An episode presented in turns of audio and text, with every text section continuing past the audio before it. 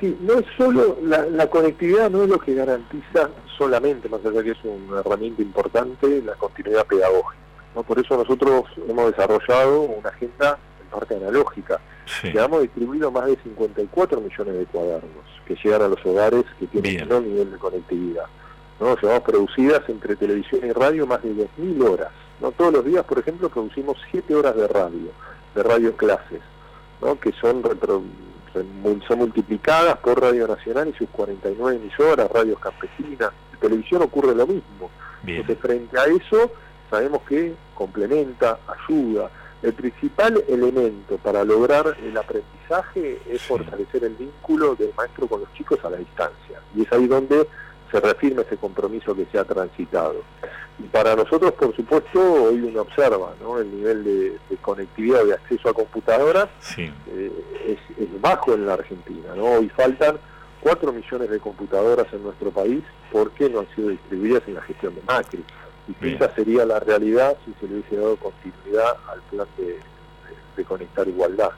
¿no? Pero ahí, para nosotros, es fundamental marcar en ese sentido que tenemos que seguir fortaleciendo lo que es la gratuidad de la navegabilidad educativa ¿no? y plantear también el desafío de avanzar en la distribución de computadoras. ¿Cómo se analizó esto, ministro? Porque en medio de todos los inconvenientes que genera, el impacto negativo que tiene la pandemia en todos los rubros en nuestra vida cotidiana, en todas las cuestiones ha impactado en todo, sin embargo, en el aspecto educativo, digo esto, lo recojo del testimonio de los docentes, nunca antes como ahora, en medio de la crisis este, mundial de la pandemia, los padres habían estado tan cerca de la educación de sus hijos. Obviamente todo transcurre de puertas hacia adentro de los hogares, pero se manifiesta y se patentiza de una manera muy particular. ¿Se analizó esto para que se pueda conservar a futuro?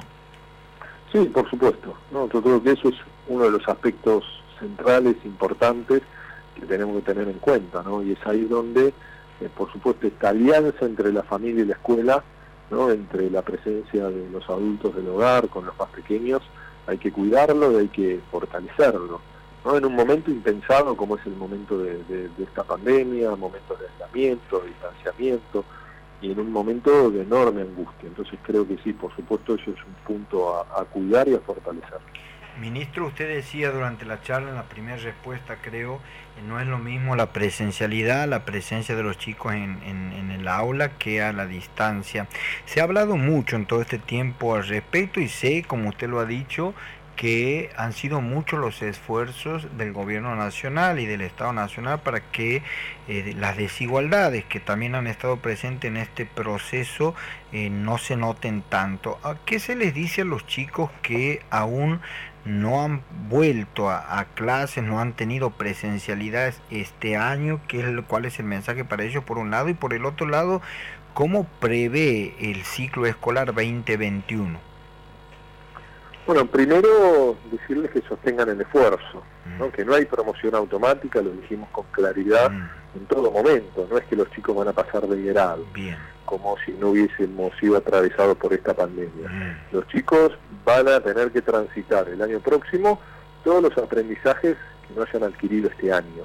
Por eso nosotros hemos eh, establecido un proceso de reorganización integral detrás de la figura de la unidad pedagógica. Tomamos el 2020 conjuntamente con el 2021, ahí vamos a hacer una reorganización para garantizar todos los aprendizajes, tiene que haber un fuerte trabajo diagnóstico con nuestros maestros, con cada uno de los equipos directivos de las escuelas, para que en el 2021 se inicie por todo lo que nos quedó pendiente de aprender en el 2020.